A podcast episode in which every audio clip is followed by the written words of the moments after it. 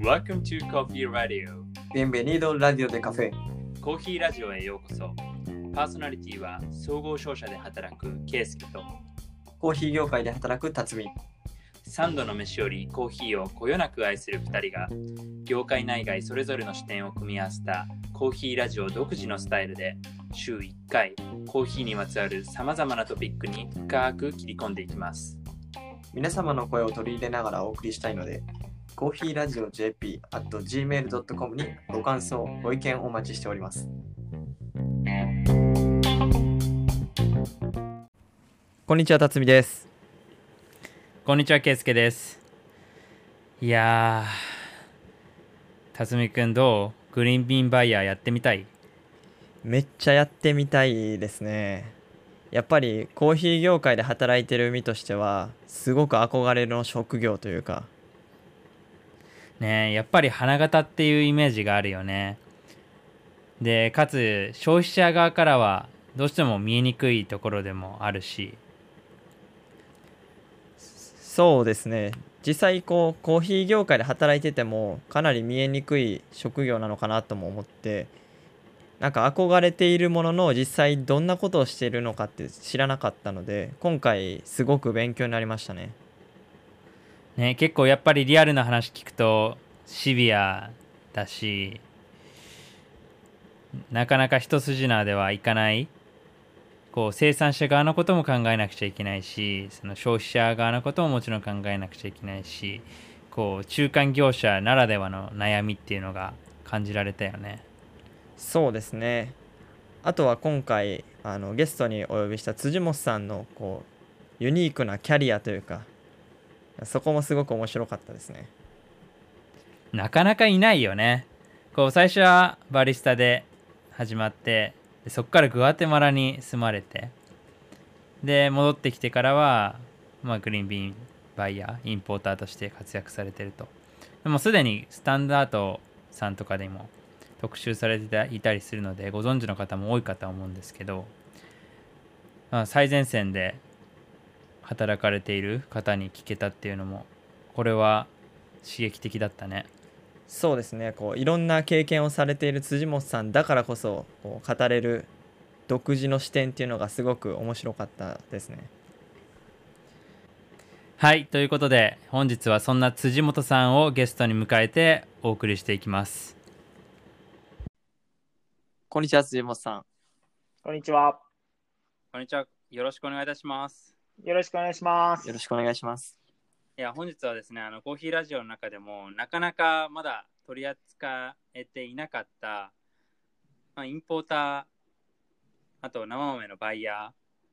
ていうところの側面をぜひ辻本さんとちょっと深掘りできたらなと思っているのではい。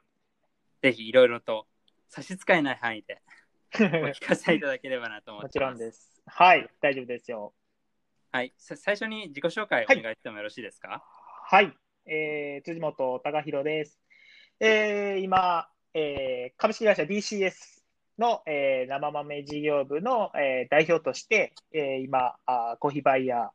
あー兼あー営業も少しやってますけど、マネジメントなどあーいろいろやらせていただいております。まあ、あの DCS のあ紹介からちょっとさせていただきたいんですけど、あうちはもともとはあのコーヒーのあのエスプレッソマシン関係の、えー輸入代理店、プラス、えーメンテナンスをさせていただいてて、えーその中で、えっと、5年前からあ新規事業としてコーヒー生豆のインポーターとしても、えーやり始めたっていうところがああります。で、その中で、えー我々は、えーどちらかといったら代理店業なので、えーアメリカにあります、えーカフェインポーツというスペシャルティコーヒーインポーターの、えー正規、えー日本代理店として、えー生豆の輸入を彼らと一緒に、えーやることで、えー いろいろなオリジンからあー日本の皆様にいいスペシャルティコーヒーを販売しているっていうところが今のあー立ち位置であります。はい。辻本さんはいつからはい。DCS さんに入られたんですか、ちょうど約3年半前ぐらいですかねうん。から DCS でやらせていただいてて、えっと、生豆をずっと担当させていただいてます。ちょっとまず辻本さんについてもう少しはい。いろいろ聞かせてもらいたいんですけど、はい。コーヒーのキャリアはいつから始められたんですコーヒーのキャリアはね、もういっぱい、それは話は長いんですけど、ずっとコーヒーがそばにあるので、ちょうど多分19歳の時に、あー某、あの、チョコクロワッサンの有名なカフェに入ってですね、まあその時は別にコーヒー、別にそんなね、ただのアルバイトとして働いて2年ぐらいですかね。で、その後、あの、某緑のエプロンの有名なね、チェーン店に入って、まあそこで、あの、コーヒーの、やっぱり魅力というか、うん。面白さに気づかせていただいたんで、まあ、そこで5年ぐらい働かせていただいたんですけど、その後ですね、あの、やっぱり、あー僕は現場を見たい主義なんで、なんか本とかで入ってくる情報がほんまなのかっていうのはずっと気になってて、うんコーヒーについて。で、そこでやっぱり行こうっていうことで、えっと、ガテマラっていう国に単身で行かせていただいて、そこであの、ずっとコーヒーをあー学びながら、いろんな農園とかも訪問しながら、現地のあー様子だったり、まあ、そこを学ばせていただいたっていうのが流れですかね。で、その後、まあ、えー大阪の、まあ、これ名前出していいと思うんですけど、エルマーズグリーンさんとかでも働かせていただいて、あーやっとこう、サードウェーブと言われる、あ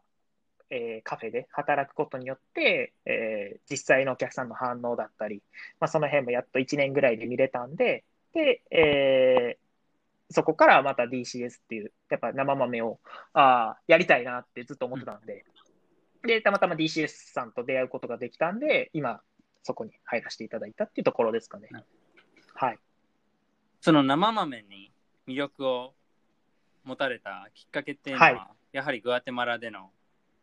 あの生活だったんですか？そうですね。やっぱり、実際ガテマラ行って、言うても生産国で飲めるコーヒーって美味しくないみたいな本でね、よく見たりすると思うんですけど、実際そんなことなくて、あの、いい生豆って本当にいっぱいあって、でも、その中で日本に入ってきてる量っていうのがやっぱ限られた、まあ、パートナー結んでる農園ばっかりだったんで、実際そこでやっぱいろんなコーヒーと出会えたんで、あ、やっぱこういうまだまだ知られてないコーヒー生豆、いい生豆あるんだったら、まあ、これを紹介したいなっていうのはずっと、あーガテマラにいる頃から思ってたことなんで、まあ、それをぜひ叶えたいなっていうのが、うん今も自分の目標でもありますね。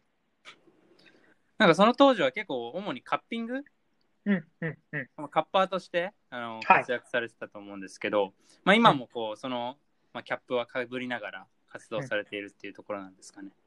そうですね。タッピングは日々やってますし、あの、その当時習ったことが、あー生かされてるところが多いので、やっぱり、えー現地で取るカッピングと、やっぱり日本で取るカッピングって、またちょっと違ったり、焙煎度合いとか、あー水とかが違ったりするんで、まあ、その辺とかも加味しながらカップを取れる技術っていうところは、あーやっぱり今一番あるんではないかなと思ってるんですけど。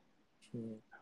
あの個人的な話なんですけど実は僕が初めてこうカッピングっていうのを教えていただいたその伝授していただいたのが辻本さんなんですよ。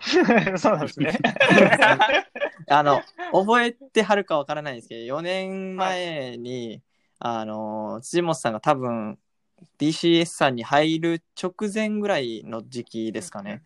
に辻本さんの家であのカッピングをもう一からこうアクの取り方とかあのブレイクの仕方とか あとはどういうことを見てこうカッパーはこうん。ういうことを意識してるっていうのをこう全部教えてもらって僕はもうそこから何ですかコーヒーの品質っていうのにすごいあの興味を持つきっかけになってああ、なるほど。でか一緒にカッピングしたことは多分それ以降は特にはなあのけまだはないんですけど、僕はずっと辻本さん憧れてますねカッパーとしての辻本さんっていうにもその時の授業料を今請求していいですか？無料はありえないですよね。本当に営業はちょっとありえなかったな。嘘です。嘘です。嘘です本当にマンツーマンで教えていただいたんで全然。そうやね。あの、まあまあ、でもそこからまたね、お互いアップデートできるててると思うんで、またね、ぜひ機会があればはいやりましょはい、ということで、えっ、と、今は DCS さんで、まあ、生豆を、おまあ、買い付けに行かれたりとか、うんまあ、ととりわけこう生産国の方で、えー活動されていることも多いと思うんですけう。ど、はい。まあ、ずばりやっぱり今はコロナはい。の影響っていうのはもう直接受けられていると思うんですが、どんな状況ですか？ざっくりと。ざっくり、まあ単純にやっぱり生豆の消費、まあ、買い付け量っていうのがやっぱ全世界で下がってるので、一番多分被ってるのはやっぱ生産国ですよねうん。やっぱり生豆が余っているっていうのがあ非常によく聞く話です。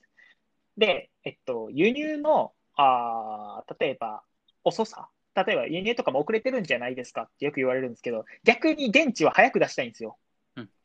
お金に変えたいんです。っていうので、わりかし早く来てます。うんうん、意外と。だからエチオピアとかも、あの普段から僕らは8月ぐらいに入ってくるんですけど、もう、えっと、今日か、今日神戸港に着いてるんで、あ実際1ヶ月ぐらい早いんで、あの、もう彼らも必死で売ってきてるんで、あの、まあ、その気持ちはやっぱ答えてあげなあかんなとは思ってます。ずっと。うん。じゃあどちらかというと、こうそれがもう消費国に早く届いちゃっているんだけれども、それを売りさばけていないと。そうですね。まあ、売りさばけていないというと、こう、DCS さんが頑張れてないみたいな。あ多分これからじゃないですかね。うんその、言ったら、いわゆるビジネスカッピングって言われる、言ったらね、お客さんを集めてカッピングしていただくっていう機会が今どうしても作れない。このコロナの影響で。まあ、それはすごい、あー販売戦略としてはでかいですよね。やっぱり一つの場所で、あたくさんの人にカップ取ってもらって、あ実際こっちが用意するカッピングなんで、正直、あの、いい状態でカッピングできるんで、あそれをカップしてもらって、購買につなげていくっていうのが一番多分理想的な方法だと思うんですけど、実際今はね、それできないんで、実際こっちで焼いたサンプルをお客様の元に送って、あーそれをカッピングしていただいて、あーよかったら買っていただくっていう流れなんですけど、やっぱりこれの、あのーデメリットは、やっぱりそれぞれ違う環境でやられてるので、グラインダーも違えば水も違うんで、で、レシピも違う。まあ、そこの感覚を未だに僕もつかめてないっていうのが難しいところですかね。うんうん、どうや、なんかこう、僕らが持ってる印象、味の印象と、やっぱその違うところでやる印象っていうのは、あ全然違うんで、だから、僕らも実際やるとき、ね、弊社のマシン、グラインダーでやってるんですけど、実際やっぱ買い付けのときは、もう一回違うお店さんとかで、ちょっと、あー他社さんのよく今ね、よく見る EK さんうん EK のグラインダーでやってみて、まあ、どういう味が出るかっていうのは必ずチェックしてます。うんうん。でも、じゃあこれからというところで言うと、まあ、よく聞く話だと、こう需要がやはり減ってきているので、まあ、各ロースターさんもこう、まあ、規模によってというか、まあ、これまでのこうオンライン e コマースとか、まあ、そこら辺のこうノウハウが、あーあったかないかとか、まあ、それこそ規模も含めて大中小で影響っていうのはなんか変わってきているっていうところをよく聞いたりするんですけれども、まあ、それはなんか今見えているというよりかは、まあ、今後なんか影響が大きく見えてくるのかっていう感じで見えてますか？どそこら辺って何か感じられてる部分ありますか？そうですね、ロースターさんのことですね、うん。今ね、うん。ロースターさんで言うと、やっぱ中規模のロースターさんとかはしんどいんじゃないですかね、今、やっぱ逆に、店舗数が増えれば増えるほど、やっぱりね、人件費もかかって、あーその辺はなんかしんどそうなイメージをずっと持ってるのと、個人店のお店だと、やっぱりこう、自分たちでしか焼いてない豆とかが欲しいってよく言われるんですけど、でもそれをし買うための焙煎量がないとダメなわけじゃないですか。言うたら、言言うてもマイクロロットって言っても、まあ300キロ、400キロぐらいあるんで、まあそれをあー実際さばける能力がないとダメなんで、なんか、すごい今皆さんはそういうところのジレンマで小さいところは悩んではるんじゃないですかね。うん。うん大きいとこはね、多分ね、うん、大丈夫っすよ。彼らはあの逆にあの、またいろんな方法を探しはると思うんで、うんうんあんまり大きいとこ、やっぱ取引先ないんで、僕ら。うん、うん、なるほど。で、なんかちょっと最初の話に戻ると、まあ、結構こう、まあ、生産国とその消費サイドの、こうまあ、やっぱり間にはあのうんいらっしゃる、いる存在だと思うので、まあ、そこがこう、なんですかね、割を食ってしまう部分って、うんでもこういう、えー非常事態だとよくあり得るのかなはい。とは思ってて、それは多分こうこう健全なこうサプライチェーンの中で、こう生豆を取り寄せようと思っているインポーターであればあるほど多分割を食ってしまうというか、うん、こうなんかまあある意味見た目上は損を被ってしまうっていうところが多いと思うんですけど、そこら辺の状況っていかがですか？そうですね。これが、あの、いわゆる僕らの、すごい逆に僕はメリットってずっと思ってるんですけど、あーいわゆるカフェインポーツっていうあー大きなアメリカン商社を挟むことによって、えっと、実際日本のマーケットにあったものだけを実はセレクトしてるんですね、僕ら。だつまりですね、僕らよくコンセプトどんなんですかって言われるんですけど、DCS の生身としてのコンセプトはセレクトショップなんですよ。だから毎年その時にいいものだけを仕入れてるんですよ、実は。だから毎年同じ農園とか、毎年同じ生産者ってほぼ入れてないんですよ、実は。うんだから、どっちかって言ったらそういうことをするのはカフェインポーツの役目で、僕らは日本のマーケットに合わせて常にいいものをうー仕入れさせてもらってるんで、正直コロナであろうが、ああんまり実は影響ないんですよ。うん、だから、購買量も、あの、言ったら、大きい商社さんとかも絶対買わなあかんっていう農園とのこう契約とかもあるんで、まあ、その辺はすごいそっちの方が大変やと思うんですよ。いやー、こんな売れるかなとかあると思うんですけど、僕らは購買量とかも、あー実際ないんですね。そのカフェインポーツからこんだけ買ってくれっていうのは。うんだから毎年調整してるんで、もう去年から多分3年目なんですけど、今。いつも通り売れへんだろうなって、なんか読んでたので、うん。ちょっと減らしてたんですよ、実は。だからその辺もあったんで、まあそういう調整ができてるんで、あんまり実は影響はないっていうのが正直なところですね、DCS としては。カフェインポーツさんとしてはどうなんですかね？そこら辺ってあまり情報は入ってこないでめすか？めちゃくちゃ影響あります。申し訳ないですけど、まあ彼らは逆にあーよく聞くのはあーグローバルで言うと、まあ、カフェインポーツってアメリカとヨーロッパ拠点のドイツと、あとオーストラリア拠点のオーストラリアと3つあるんですけど、えっと、全体で言うと売上は25%減ですね。うんで、契約社員も5人解雇されてます。えっと、これはめちゃめちゃ早かったです。判断、彼らは。やっぱアメリカの企業だなと思ったんですけど、もう、えっと、いつやったかな ?3 月には5人解雇しましたね。もう、しかも、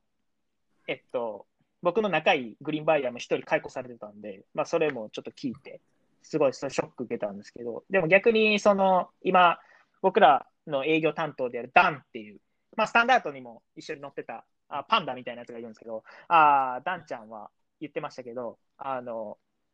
実際、その人をあ、まあ、解雇することで会社が持つんだったらいいことだよっていうのは言ってましたね。もう潰れることがもう一番ダメだからって。うんだからまあ、そういう考え方って、なんか、日本だとなかなかね、結構綺麗事言う国だと思うんで、日本って。うん結構そういうことしないですけど、なんかそれをなんかきっぱりやるっていうところに、なんかもうちょっと先を見てるなと思いました、アメリカは。うん。しかもこれが長く続くだろうっていうのを多分彼ら見越してるはずなんで、もうすごい動きとかの迅速さとかすごい学びましたね、彼らから。うんうんうん。まあでもだからこそ、まあ、25%減ってうんあまり比較はできないですけれども、うん。感覚としては、まあ、そのくらいで収められているんだっていう印象もうんうんうん少しありますね。うんはい。まあ、それはやっぱりそういう迅速に判断できたからこそっていうのもあるかもしれないですね。そうですね。うん。なるほど。で、実際、こう、生産国の方の影響から、まあ、やっぱりそのカフェインポーツ側でもインパクトってあると思うんですけど、そこの生産国サイドの状況、まあ、これもいろんな国ごとでその収穫期もバラバラだったりするので、一概には言えないと思うんですけど、うん。何かこう聞いていて特におこんな感じなんだって思われたこととかあればご共有いただけますか、うんまあ、コロナもなってますけど、全体的にやっぱ中米のクオリティが落ちてて、まあ、ちょっと雨が多かったっていうのもあって、まあ、正直今年あんまりいいのがないっていうのは、あもう前々から聞いてたので、まあ、その中でやっぱり、えー買え、買ってる量自体はやっぱ減らしてたので、カフェインポーツも。うん、だから生産国からしても、もう買ってる量が少ない。カフェインポーツが減らしちゃうと、結構な量が減るっていう意味なんで、結構生産国サイドからは結構売り込みがあるみたいですね、今でもずっと。うん、買ってほしいっていうのは、安くするからっていうところが、まあ、ちょうど今、結構盛んに行われてるんじゃないですかね。うん。それをどう判断するか、ちょっとカフェインポスサイドのことなんで分かんないですけど、えーでも今後のパートナーのこと考えたら買ってあげた方がいいと思うんですけど、でも彼らも彼らなんで、なんかその辺が今、多分相当頭の悩んでいる部分の一つなんじゃないですかね。でもなかなか、まあ、今後になってくると、その南米の方もどんどん出てくるじゃないですか。そうですね。なかなかな 難しい。かなか、これ、実際ブラジルとかって、ね、オリジン側はどっちかって言ったら離れてるんで、やっぱりね、首都とかの方がやっぱコロナの影響はやっぱ大きいと思うんで、なんかその辺の流れって実際ね、これから出てくると思うんで、輸出しだしたら。なんかその時にこう出てくる問題って結構あるんじゃないかなと思ってますけどね、今。ううん。まあ、サントスコーまでね、持っていかないといけないんで、生豆も絶対。うんなんかそういう途中の段階でいろいろ問題が起こってくるのは、これからなんだろうなっていうのは見てるんですけど。うん。なんかそこが一番っていうふうに聞きましたね、その生産者の方でも。やっぱりうんえーもう本当に中南米とかに行けば行くほど、こうその港から港の話じゃなくて、その中の路路地のところが一番大変だ農園から輸出港に送るっていうのが。そうですね。あの作業は多分相当大変ですね。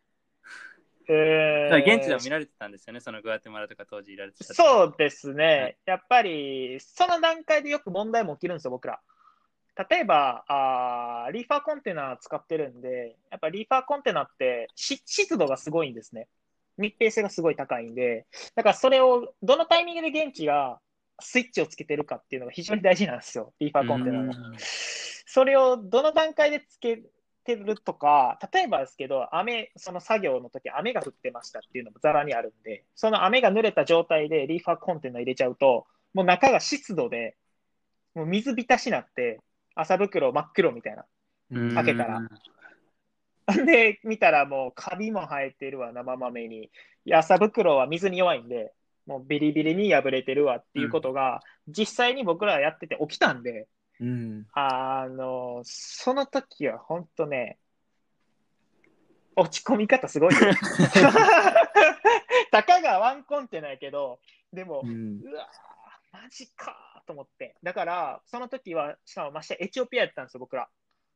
起きたんがね。だからエチオピアのその一番人気商品のワンコンテナがほぼアウト。だから、僕はその倉庫に行って、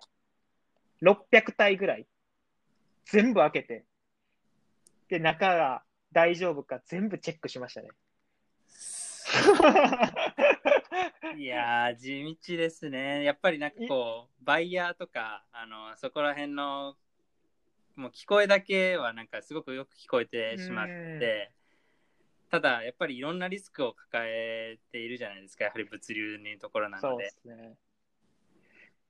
もうそこもあれなんですが、今お話ししてくださったところも、リスクとして、えーまあ、カフェインポーツか DCS さんが追わなくちゃいけないところなんですか？そうですね。でも基本はカフェインポーツが、あーそこはあ追ってくれる場所ではあるんですけど、でも実際やっぱり、あー売らないといけないので、僕らも、うんあー売れ。売れないものはあったんで、それは買い取ってもらったんですけど、カフェインポーツに。でも、売れるものもあるんで、でもそれは、やっぱりお客様に正直に言わないといけない。やっぱり生豆のインポーターとして一番絶対大事なのは信頼と継続性なんで、絶対この2つを除いちゃうと、生のインポーターとしてやってはいけないと思うんで、だからそこはあ正直に言いました。だから、あ値下げも結構しましたね、お客さんに。これで、このクオリティでこういうことがありましたけど、あもし買っていただけるならこのお値段にしますっていうのはあ言って、まあ、それでも使っていただいた方もいらっしゃいますし、もちろん買っていただかなかったお客さんもいるんで、それは全然大丈夫なんですけど。うん。なんかただ、やはりカフェインポーツさんと DCS さんのつながりがあるからできていることではありますね。なんか、そうですね。していると、やっぱりカフェインポーツさん側は、もうその生産者側とのその継続性とか信頼関係っていうのを築かれて、えー仕入れされてて、で DCS さん側はロースター側とっていうので、なんかそこのつながりがあるからこそ、でも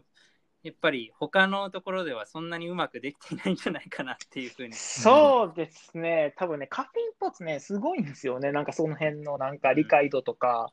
あーうん、なんかやっぱりこう、まあ、日本のマーケット自体がやっぱどうしても今、伸びてきてるっていうところで、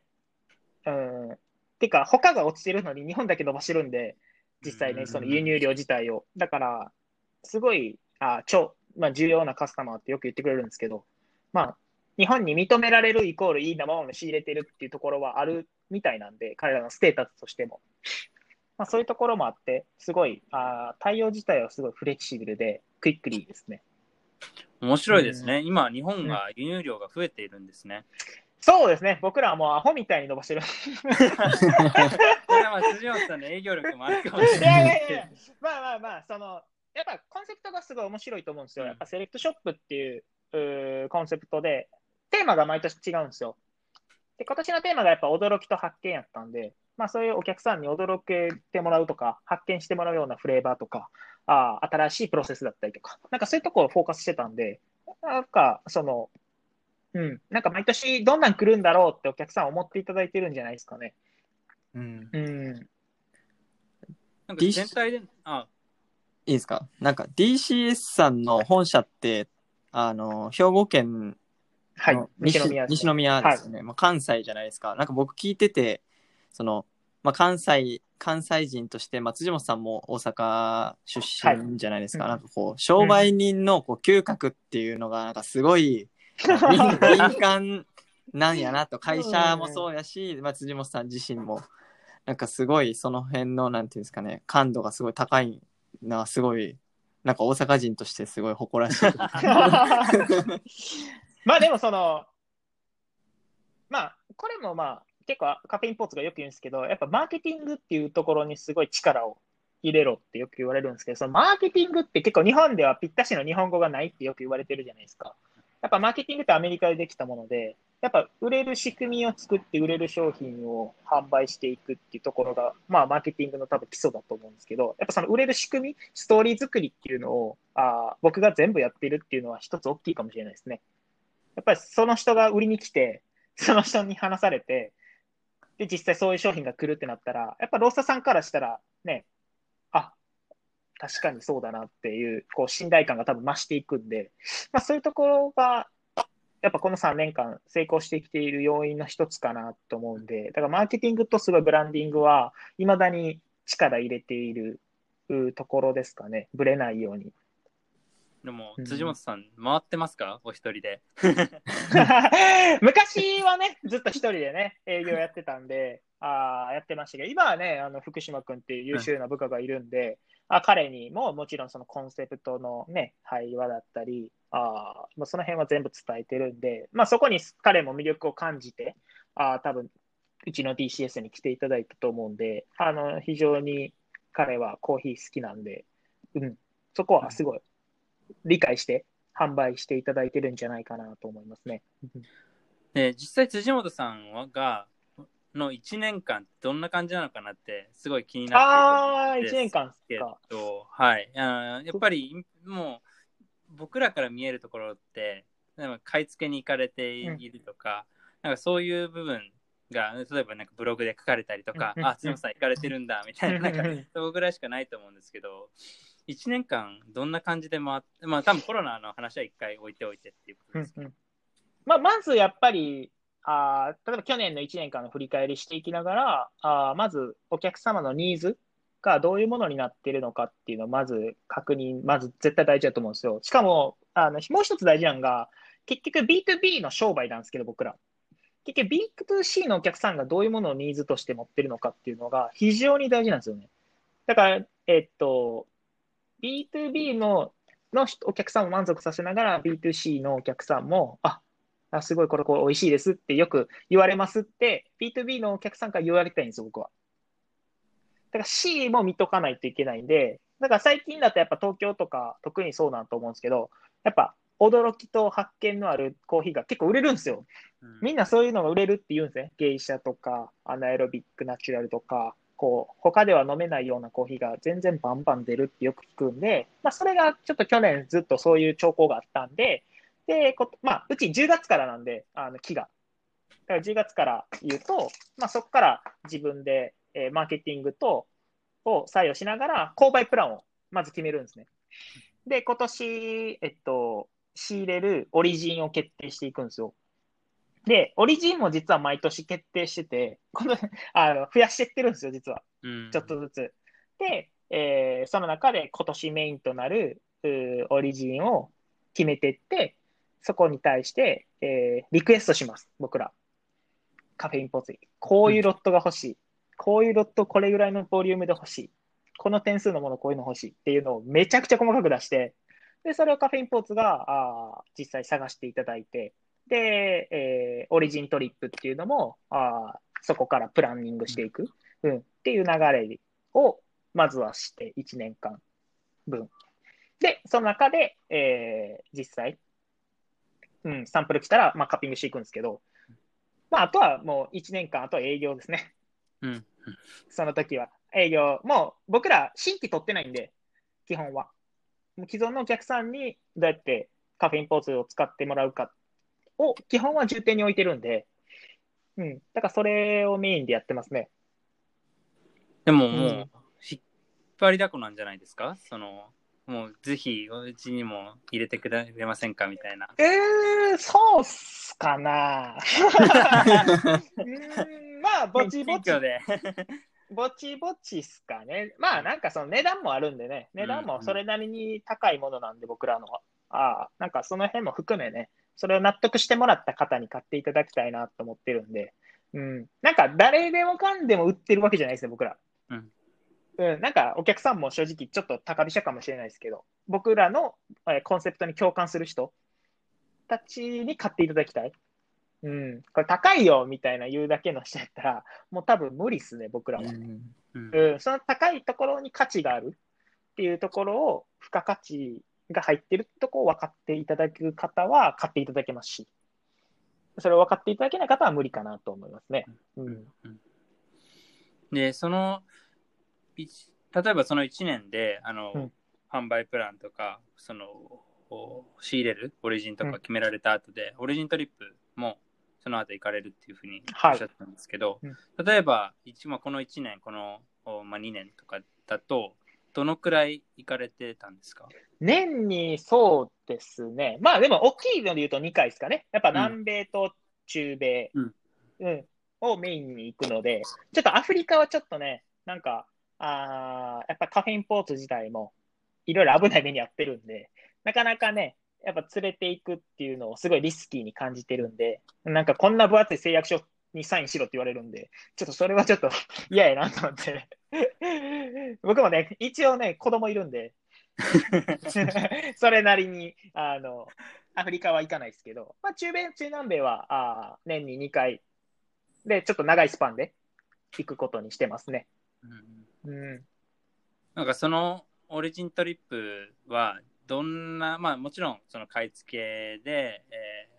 まあ、豆をカッピングされたりっていうのはもちろん。そうだと思うんですけど、まあ、生産者とか、まあ、その現地のおまあ、エクスポーターとか含めて、そことの関わり方ってどういう感じにされてるんですか？そうですね。やっぱり、えー基本的には今、日本でオリジントリップするときって、日本人だけで行くんですよ。あの、言ったら、えっと、僕、カフェインポーツだと日本の、えー僕らのためだけにそのツアーを組んでくれるので、基本的には、あの、日本のお客様も僕が連れて行ったりするんで、そのお客様がしたいこと、出会いたい農園だったり、ね、こういう農園探したいっていうニーズをまず聞いてるんで、まあ、それをに合ったプランをまずは彼らが考えてくれるっていうところですかね。うん、あでもまあそのツアーみたいなの形も作られてるってことなんですよね。そうですね。あのー一応、法律上僕らそれできないんで、ツアー。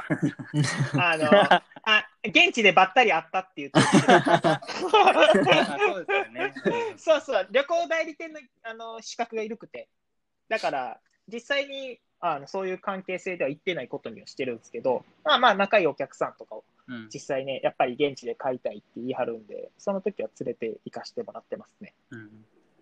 うん。なんかよく聞きますね。やっぱり結構こうこういう世の中で、まあ、グローバルに、なので、うん。あのできる限りこう現地に行ってみたいっていう風な、うん。ロースターの方がいら多く多いてね。いて、ただ、まあ、コネクションもないし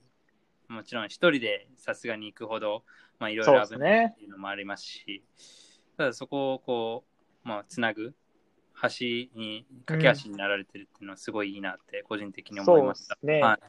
やっぱね、言語もね、できない方も実際ね、多いんで、まあそこを、まあ、通訳するのも大事な役目ですし、で、実際そのカフェインポーツのすごい面白いのが、あの、やっぱ現地の文化とか、あかんあを学んでほしいっていうのがあって、一日絶対観光があるんですよ。うんカッピング終わった後に。だからそういうのはすごいいいなと思います。現地のコロンビアのそういうのを知って、実際こういう国だよ、みたいな。を学んで帰ってもらうみたいなところのスタンスもすごいツアーとして面白いかなと思いますね。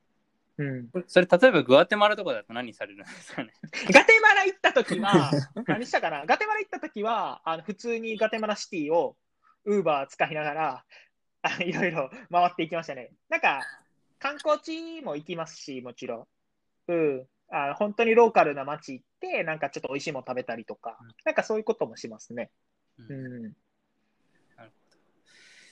なんかここ、どこまでお伺いできるのかわからないんですけど、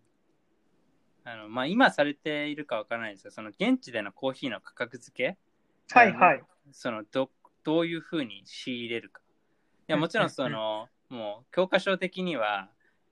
あのよくコモディティとかだとまあその国際市場のベースであって、うん。そこにプレミアム乗せてっていう話だと思うんですけど、またスペシャリティコーヒーだと違ってくる部分もあると思うんですが、うん。ここのリアルってどんな感じなんですかね？そうですね。うーんとね、まあ僕らもそうですよ。僕らも市場価格プラス、あー differential っていう、うん。まあプラス何十、何セントとか乗せてやるんですけど、あーでも実際そういろんなプログラムがあって、 Cafe Imports も。まあ今年、例えばコロンビアでやってる Farm Select プログラムってあるんですけど、もうそれはもう C マーケット関係なく、一律でこんだけの金額で買うっていう。もちろん C マーケットで全然高い金額で。でもその代わり生産者にすごい要求するんですよ。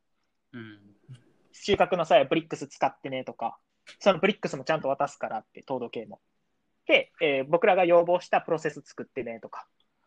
だからそういうふうに、やっぱウィンウィン関係をすごい彼らを、なんか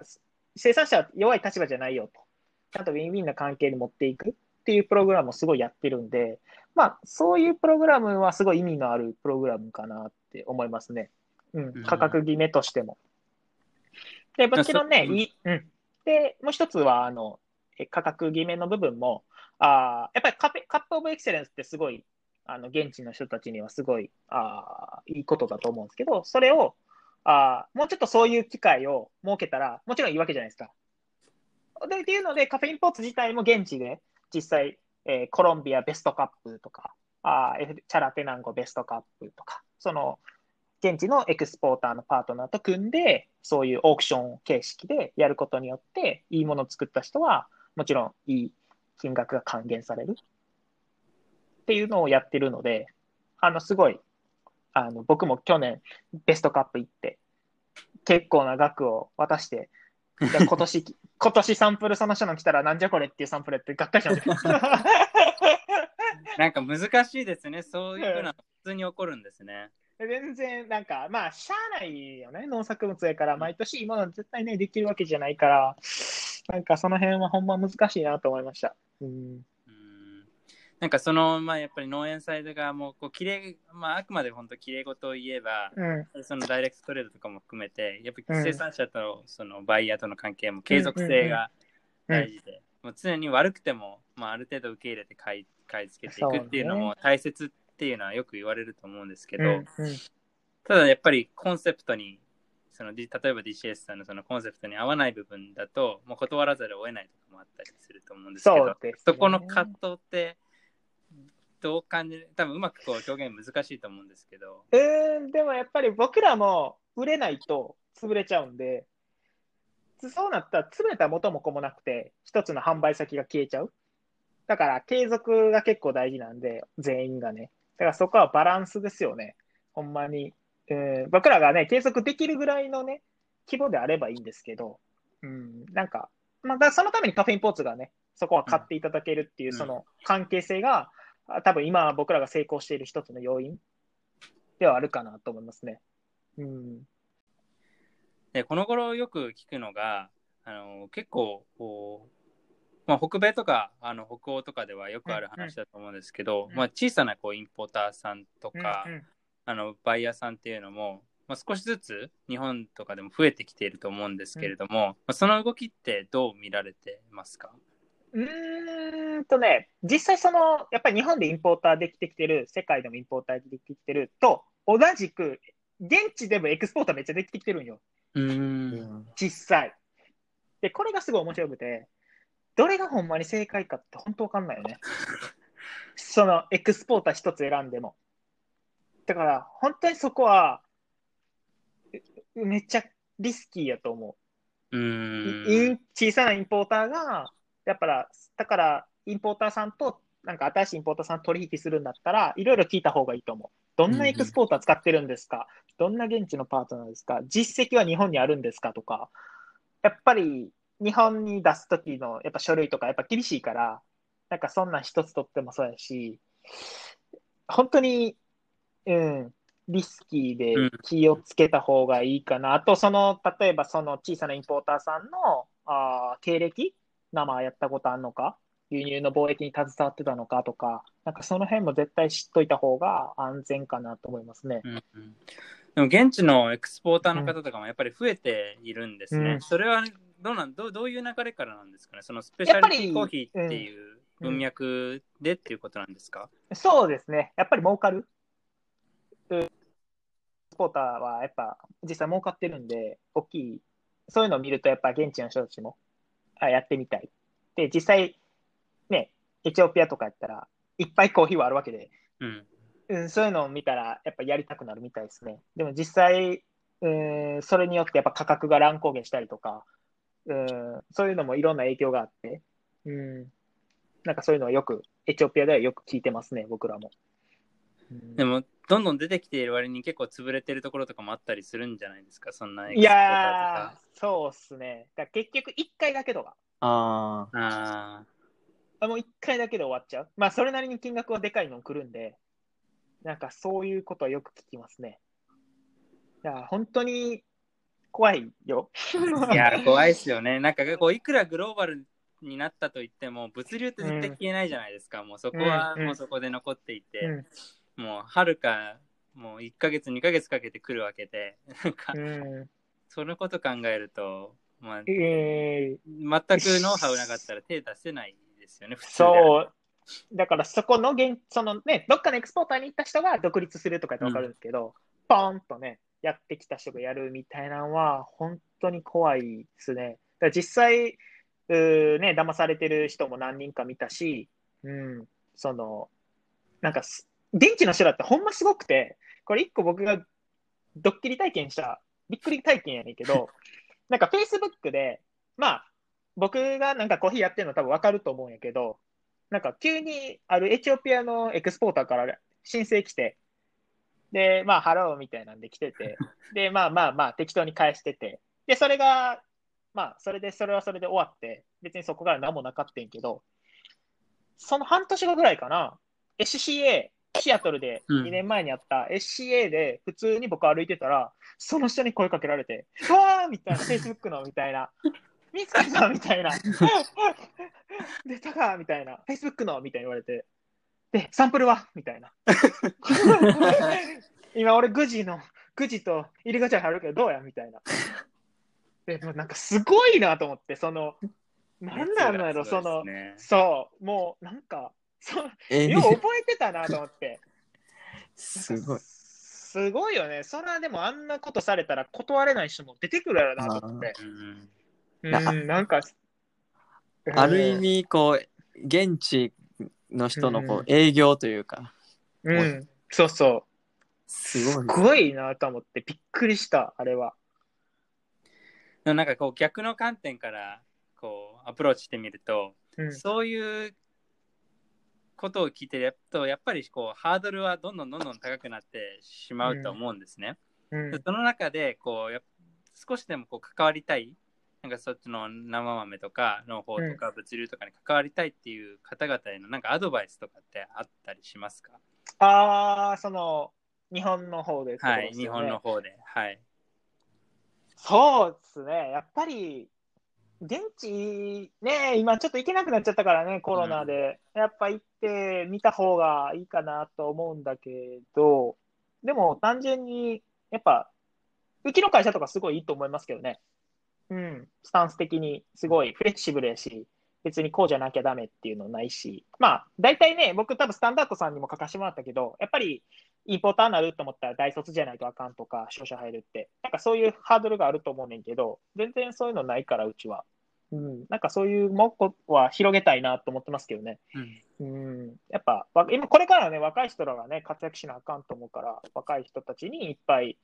オリジンっていただいて、あーね、かっこいいじゃないですか。20代で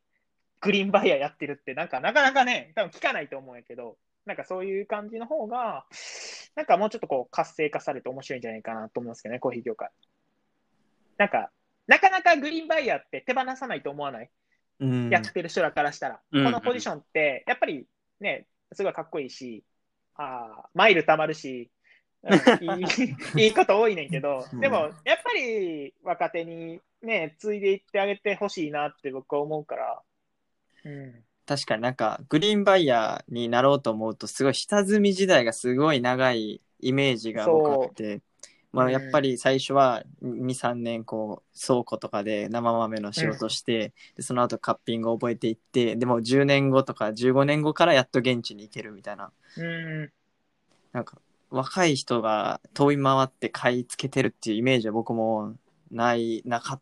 たいよね。まあまあ、でも、まあ、どこもそうなんかもしれへんけど、でも実際僕なんかいつも思うねんけど、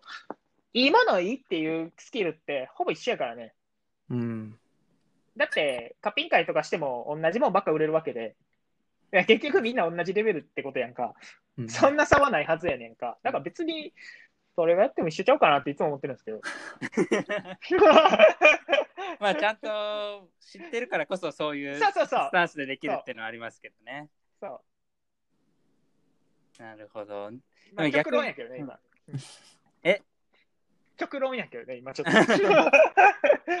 え辻本さんとしてはいつまでこう続けられたいとかいうのはあるんですか？あー、でもインポーターはやっぱりやりたいな、ずっと。うん。なんかすごいやっぱり今の、うん、やってること自体は楽しいし、面白いし。うん。なんかその原動力みたいなのはどういうところから出てくるんですかね？やっぱりお客さんにね、あれ美味しかったわって言われたら嬉しいし、うん、今、今のやつだとやっぱカフェインポーツがなんかもうすごい喜んでくれんやんか。なんか、まあ、あんだけね、売り上げ上げてったら、それは喜ぶかなと思うけど、まあなんかそういう、すごいアメリカ社会に揉まれてる感じは、なんかそのアメリカ人と一緒に仕事してるっていうのはすごい面白い、今、刺激的でうん。うんうん。なんかその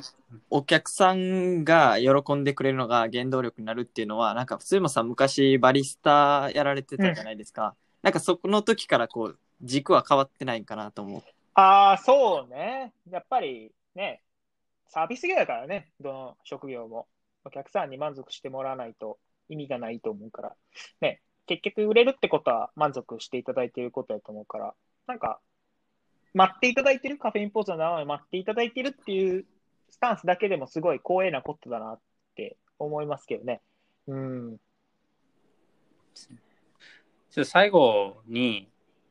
もう最後じゃなくてもいいんですけれども、はい、はい、あのはい。消費者の方？はい。って、やっぱりなかなかこう、こうまあ、辻本さんとしてもそ、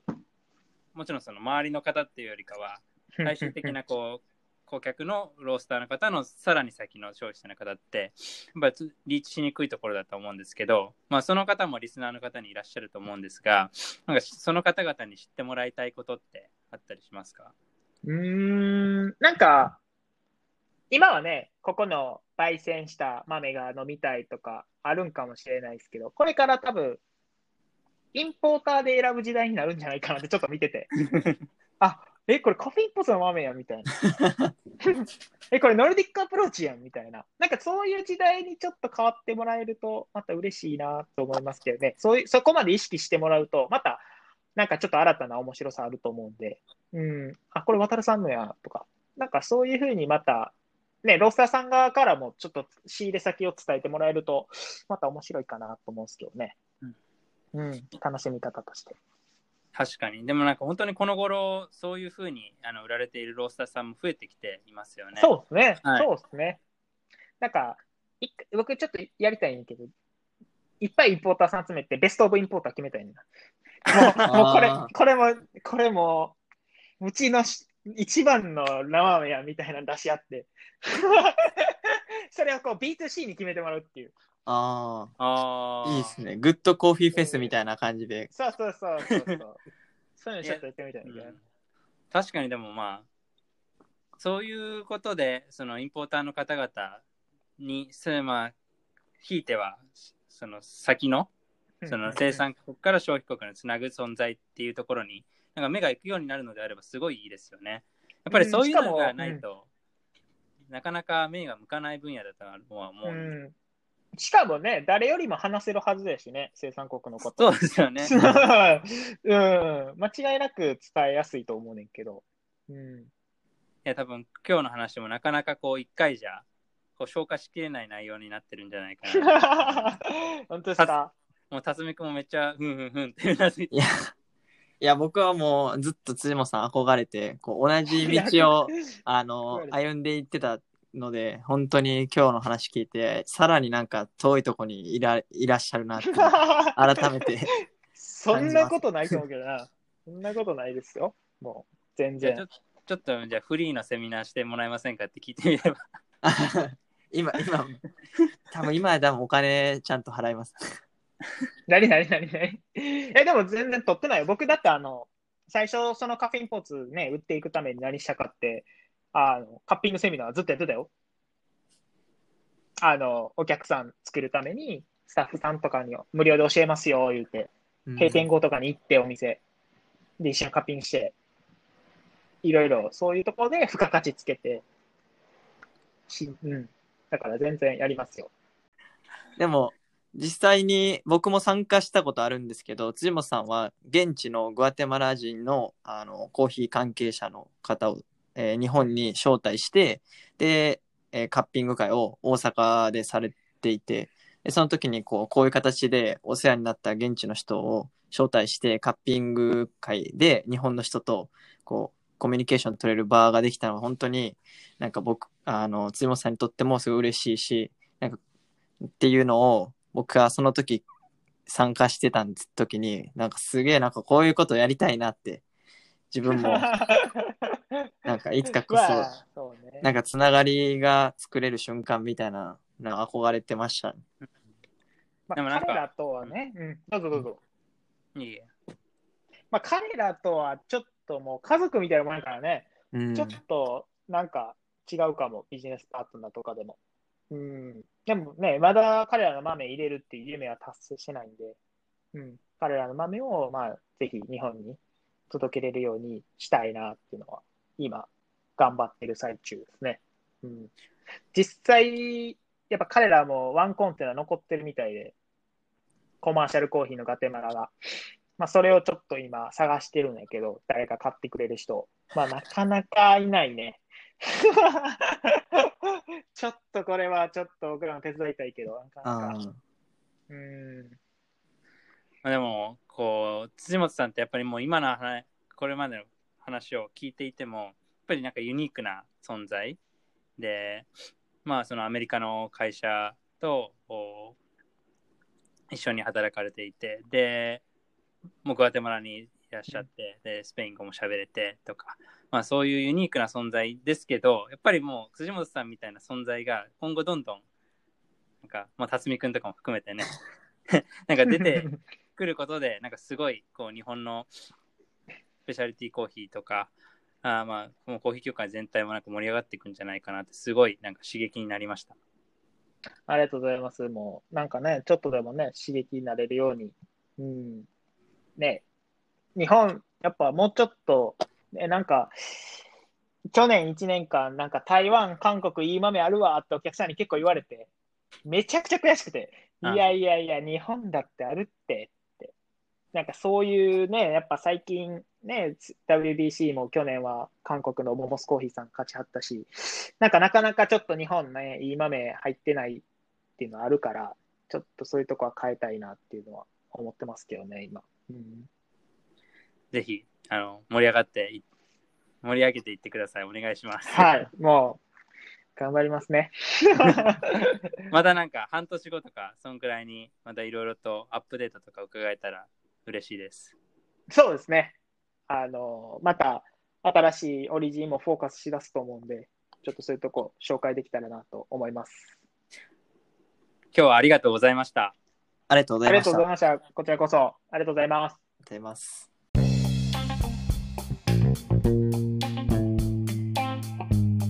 Thank you for listening. This is Coffee Radio. See you next week.